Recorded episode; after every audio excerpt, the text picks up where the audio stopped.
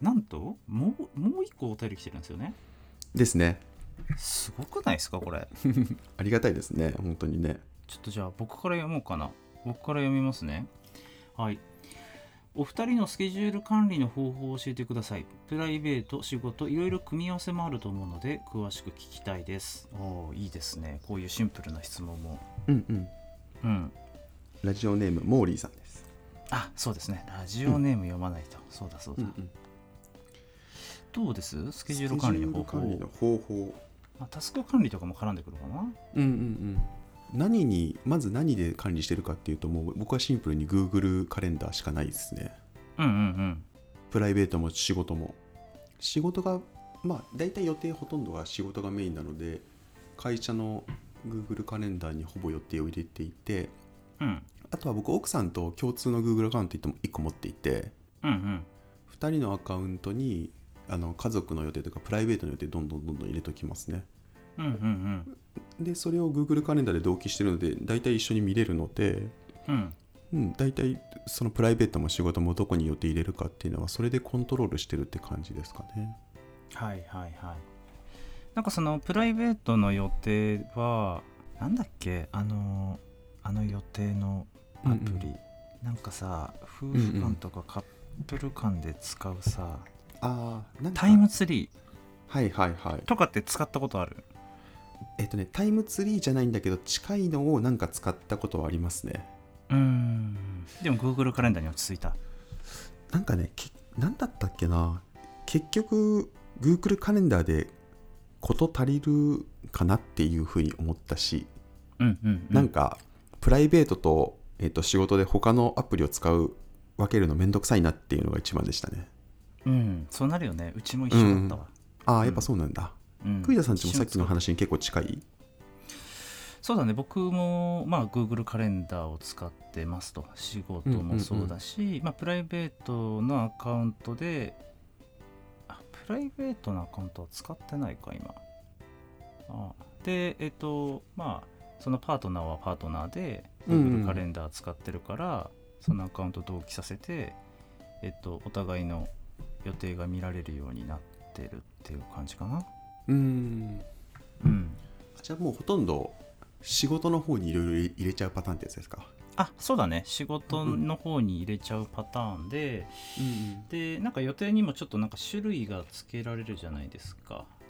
マイカレンダーマイカレンダーって書いてあるけどそうそれでなんうんうかんうん仕事の予定はオレンジ色でプライベートの予定は緑色みたいな感じでちょっと分けてやあ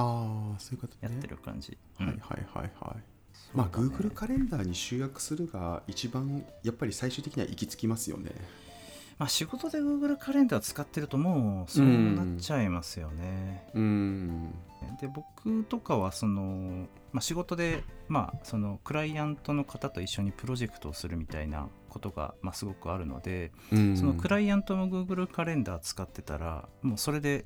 クライアントと予定を同期できるのでうんうんうんなんかそういった意味でももうほとんどこう Google カレンダーにどんどん修練されてきますよね。ああそうねそうねうんなんかタスク管理とかはどうしてるのツールとか何使ってんのあ僕もタスク管理はそれで言うとあれですねあの Google カレンダーに全部書くですね ?Google のあのタスクの方じゃなくてカレンダーに入れるのカレンダーに書くそうそうそうそうどういうことそれカレンダーのその日の予定に、 えっと今日はこれをやるとかっていうのをもう書いちゃいますね。なんか Google カレンダーってさあのうん、時間とか関係なくうん、作れる予定と時はい間はい。でその日作る予定があるじゃん。うん、そそれでいくとどどっちなの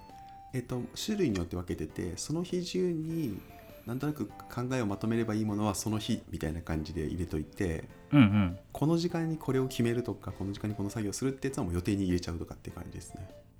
へえなるほどねじゃあまあ予定そのタスクを作ると同時にいつやるかももう同時に決まるってことなんだカレンダーに入れるってことうんうんうんそうねその時間でこれだけやっちゃうっていう感じですよね。はあなんかでもそのタスクの優先度とかってあるじゃんその、うん、まあいつかやろっかなみたいに思ってるものとかあーいつかやろっかな系は先々のスケジュールに入れとくっていう感じですかね週末とかのスケジュールに入れとくとかなるほどねそっかそれも一応こう、じゃあ日付を決めるわけだうんあれクイタスなんかそういうの使ってますツールえっとねこれなんてアプリだっけ、えっとシングスっていうシングスタスクアプリがあって、まあ、比較的、はいはい多分あの有名なやつはいはいはいはい僕こういうタスク管理のツールとかって結うんうん構好きなんで、うんめちゃくちゃいろんなタツール使いまくったんですけど結果的にこのシングスが、まあ一番シンプルで僕のやり方に合うなと思ってもうこれに落ち着いたんですよね。これシングスの良いポイントは何ですかえっとなんだろうないわゆるこうなんかプロジェクトみたいなのが作れるんですよ。でその下うんうんうんうにんタスクをこうその仮想に登録していけるんだけど、まあ、そはのいはいやり方がすごくシンプルでやりやすいみたいな。で僕の場合はあの、G、GTD ゲなんだっけゲッティング、ゲ GTD なんだっけゲッティングシングスダウンはいゲはいッティングシングスダウンうんうんうんをなんか以前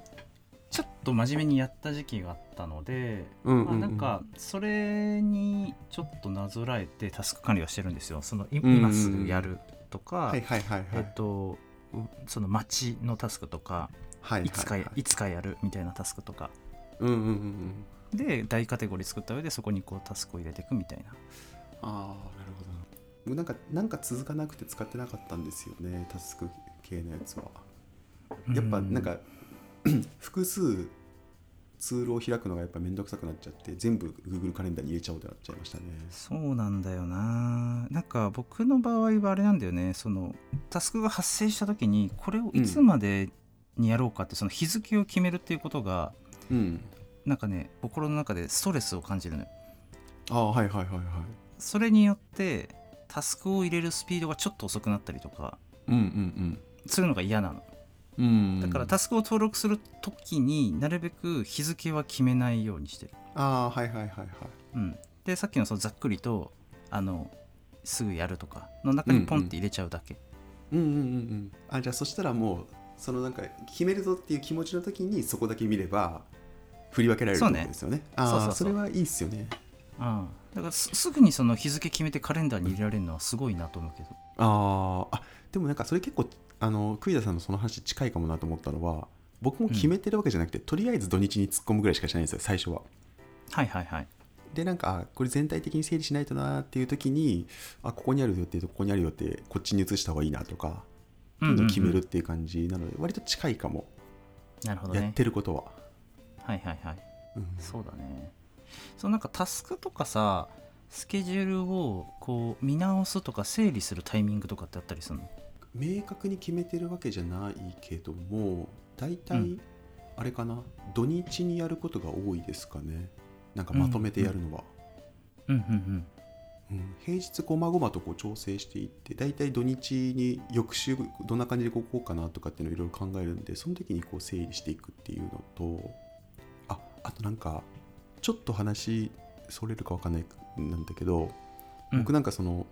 プロジェクトとかの全体感をどんな感じでこう 把握したりとかするかっていうポイントで言うとうんうん割とあの上司とのワンオンワンのスライドドックとかにまとめてるっていうのがあってほほほあのなんていうのかな結構これお個人的におすすめなんですけど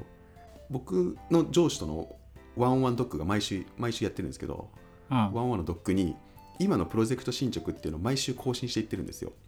その Google ドキュメントの中にうんうん、メメモを書いてるってことねそうメモもうメモベースでこのプロジェクト今こういう進捗こういう進捗こういう進捗って全部書いてるんですよ。うんうんでそれなんか自分のグループの中でいろんな動いてるプロジェクトの更新状況を書いててうんうんでもちろんそのプロジェクトの状況全部は上司と話さないんだけどうんうん自分もそれを更新することによってあの自分のグループで起きてるプロジェクトの進捗とかを全部把握するのとはいはい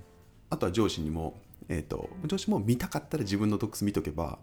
うんいつでも状況が分かるっていうのは一つの安心感かなと思っててなるほどなるほどなんか割とそれぞれ分で全部動いてる感じありますね。あーその時に共有する時のためにあこれもこれもう少し動かしておいた方がいいかなとか、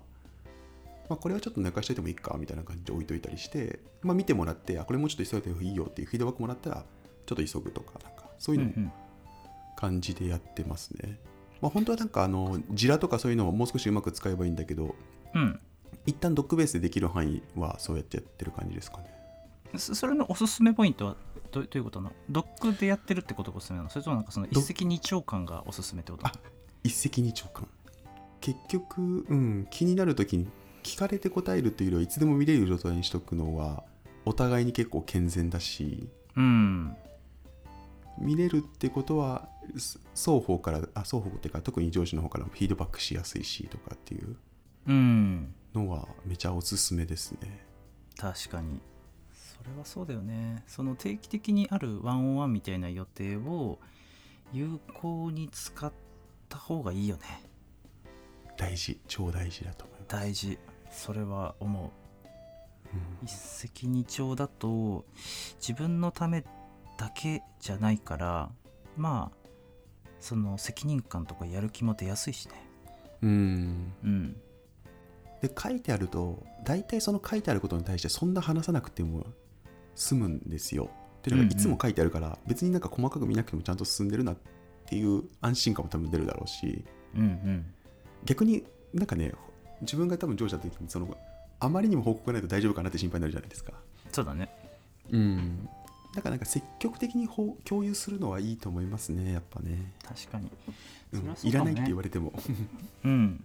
まあそのうん常に、まあ、ある程度の最新情報が書いてあるっていう場所があるのは便利かもな確かにうんうんなんだろうなあとは時間の使い方とかですかね。時間の使い方ねそうだね、うん自分の場合はあれなんですよねどうしてもそのミーティングがこうたくさん入りがちなので、うんこう一一日中ミーティングをやっていたりすることが多いんですけどうんうんだからそうするとやっぱ自分の時間がすごく少なくて空き時間みたいなそこでガッと自分の仕事を進めなきゃいけないから、前もちょっと話したかもしれないけどそれでいくとあれなんだよねそのタスクリストのタスク一つ一つに時間を振ってあるんですうんよ、うんこれは5分これは15分うんうんうんであのタイマー使って時間を計りながらタスクをするっていうのは、うんうんいいよねそれはなんかあれ空き時間ができたらその時にこの時間でできることみたいな感じで選んでやる感じそうですそうですだからうん 60, 60分時間があるなと思ったら合計で60分のタスクをタスクリストの中からよなんか見繕ってはいはいはいはよしこの3つをこなすぞっつってタイマー買ってやるみたいな、いなるほどしかもそれが結構あれなのそのミーティングタスクをこなすミーティングタスクをこなすみたいなのが結構一日の中でいろいろなパターンがあるってことですよね組み合わせというかああまあそれはそう埋でますりね方としてはうんそうそうそうそれはソルジャーですわあここにソルジャー感感じたソルジャーソルジャーこれこれソルジャーなんだこれはソルジャーだと思ってなかったわああ あそれはでもなかなかいやなんかその前僕話ししたところ脳の使い方の切り替えみたいなのはなんか難しそうな感じはするなと思った話を聞いた感じだとあああまあ確かにねそれはあるかもねもちろんなんかミーティングが終わって速攻タスクみたいな感じではないけどねうん一旦ちょっと休憩入れて、よしやるぞっていう感じでやったりもするけどなんか僕最近あれですねその子で言うとすごい明確に方針を示したわけじゃないんですけど緩やかにそういう感じになってきてるなっていうのはあの午前中はできるだけミーティングを入れないうんようにしてミーティングは午後からっていう風にして、まあ、いろんな人たち調整させてもらったらだいぶそういう感じになってきていてうんであの午前中はできるだけこう自分のアウトプットに使う、うんうんうん、いろんなこう資料作ったりとかドキュメント作ったりみたいなところで使って、まあ、午後はもうそれそれ午前中に集中してやると頭疲れちゃってるので、まあ、午後はいろいろコミュニケーションというか会話とかでいろいろ前に進められるものっていう風な分け方にしたのは結構最近割と機能してる感じかもしれないなと思った。ああそのそうすることでより集中力が増すってことかうん、やっぱあの集中何かアウトプットするって午後とかだとやっぱ疲れてなかなかできなくなりがちだなと思ってるから、もう午前中にできるだけそういうのは集中させちゃって、うんうん、でそこでもうまとめて午後はコミュニケーションに切り替えるみたいなのはやってますね。ううんんそれがまあ調整できる仕事とできない仕事あるかもしれないけどできるんだったらそういうのやっていくとすごいいいかなと思いますね。うん、それはそうだね。それはそうだし、調整できるよね。やろうとしてないだけなんだろうなって、僕もそんなにできてないけど、まあ、やろうとしてないだけだなっていうのは今の話を聞いて思った。うんうん。なんか割と僕だけじゃなくてチームもそういう感じになってきてる感じがするな。あーチームの方針としてそうしてるってことあなんかね方針としてやってるわけじゃないんだけど僕がそういうふうに調整してったらまあおのずとね僕関連のミーティングとかって午後になるじゃないですか午後に集中することになるじゃないですか。ああ、面白い。そうか。うんそれいいねそのあーリーダーがそういう仕事の仕方するとうんうん時間の割り振りすると、みんなもそれに合わせてミーティングするからメンバーも変わっていくんだ、面白い、うん、そうもちろんなんかメンバー同士とかで午前中やってたりはするのはあるとは思うんだけどなんか比重としては午後にミーティングが寄ってきてる感じはするかなうん私結構なんかうちのチームはその PM とかあのデータアナリストのメンバーとか多かったりして、うんうん結構同じようにね個人ワークがすごいどう個人ワークをするかがすごく重要な人たちだとうんう思うので、んうんそういう感じで分けられるとすごく良さそうですよね。まだチームの方針として明確にしてるわけじゃないんだけど、結果的にそうなってるのはいい傾向なのかなとは思ってましたね。確かにそうだね